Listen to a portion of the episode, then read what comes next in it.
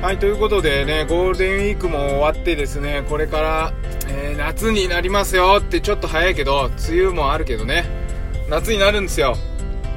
でね、この季節を感じるっていうのが、畑をやってるとね、すごく分かってんですね。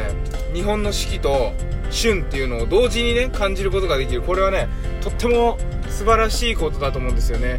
例えばね、じゃがいもをまく時期とかね、まあ、秋であれば白菜をまく時期とか。これってね、あのー何月何日から何月何日に巻いてくださいみたいな予定があるわけじゃないんですよね。だって生き物を育てるわけだからその毎年毎年ね地球だって自然で天気も自然で環境も自然でね温暖化だとか言ってちょっとだんだんだんだんね気温が高くなったりとかしてるけれども。だけど冬は寒いし夏は暑いしっていうことでその季節の変化は一概に数字では表せないものっていうのがあるんですよね。それはもう皆さんも承知の上だと思うんですよ。ただまあ、天気予報とかねあるからそういうのを見て予想はつくと。まあその予想だけどね天気予報って広い地域で言うわけだからその自分が住んでるとこの例えば隣の畑のその土の温度とかそこの気温とかっていうのはもう体感でしかないわけです。経験でしか。それをね、あのー野菜を育てると感じることができるんですよ。だから夏野菜育てましょう。皆さん。あの別に畑じゃなくていいのよ。あの私みたいにわざわざね山梨に通ってねあのーそんな変なことやらなくていいです。畑借りて無農薬無肥料で育てるとかそんなことやらなくていいからプランターで野菜育てましょうよ子供たちと一緒に。で今ね苗夏野菜の苗が今ホームセンターで勢ぞろいしてるはずなんです。ただこの苗ゴールデンウィーク過ぎると一気になくなります。だから今週末ぐらい買わないと結構買えなくなっちゃうと思います。地域にもよるんですけど苗ってね意外にその寒い地域だから遅く売るかとそうでもなくて苗って大量生産されてるんであの植える時期が遅い地域でも早く売るんですよ。だから売ってる時期っていうのはねあの寒いとこでもあったかいとこでも同じなんですね。だから今ね買わないともう苗なくなっちゃう。とりあえず、えートマト。あとピーマン。うんそんくらいかな。トマトとピーマンは同じプランターで大丈夫です。であとナス。キュウリ。これは水がすごい必要なんで水がすごい必要な仲間と水があんまりいらない仲間で分けて植えたりして大丈夫なんで別にあの植木鉢でもいいしトマトと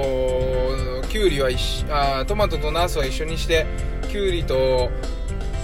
あ違う違うななんだっけ？トマトとピーマンは一緒にしてキュウリとナスは一緒にしてでもいいし。で虫除けに、えっとマリーゴールド隣の植えてもいいしナスとパセリを一緒に植えてもいいしそんな感じでちょっとねプランターとかね植木鉢で培養土買ってきてあの野菜育ててみませんか？これをすると季節がわかるんですよ。トマトがなってきたら夏です。でナスは一回夏に取れてまた秋に取れるんで。あの夏も秋も体験できる。うまくすればね。なんかそういう感じで毎年毎年やってるとあのーカレンダーとかねそういう日付じゃなくて体が勝手にあちょっとやべえななトマト植えなきゃなとかなんかそういうのねポッポって頭の中に浮かぶようになるんですね。でねその勘っていうのはねすごい当たるの。あの理屈とかあの計算とかそういうんじゃない。その勘野生の勘ですよね。多分に特に日本人って昔からこう農業やってきたじゃないですか。そういう多分ね DNA 刻まれてると思うのは例えば草むしりを始めたらね草むしりなんかやりたくねえと思ってんのにもう綺麗に夢中でやっちゃうとかね。なんかそういうとこ皆さん経験したことあると思うんですよ。だからね絶対全員誰しもが あの楽しめる。しかも食べれるからね。取れてね。うんそんな感じで夏野菜を育ててですね。夏野菜はあの虫がつきにくくて育てやすいんで、え夏野菜を育てていろいろその観察して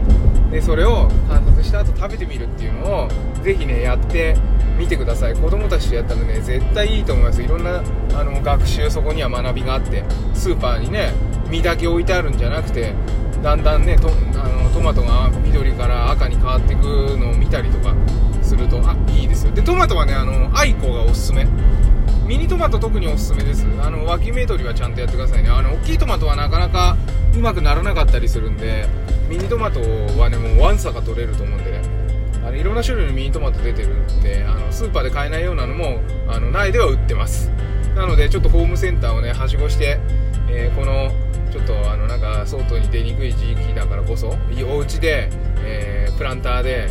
ちょっと野菜育ててみませんかっていうことで今日はそれをお勧めさせてもらいました。はいということでもうゴールデンウィーク明け今日昨日今日でもうまたお休みということであ助かったっていうふうに皆さん思ってるかと思いますけども今日も一日、えー、健やかにお過ごしください。バモくん子育てパパのトークトークエッセイでした。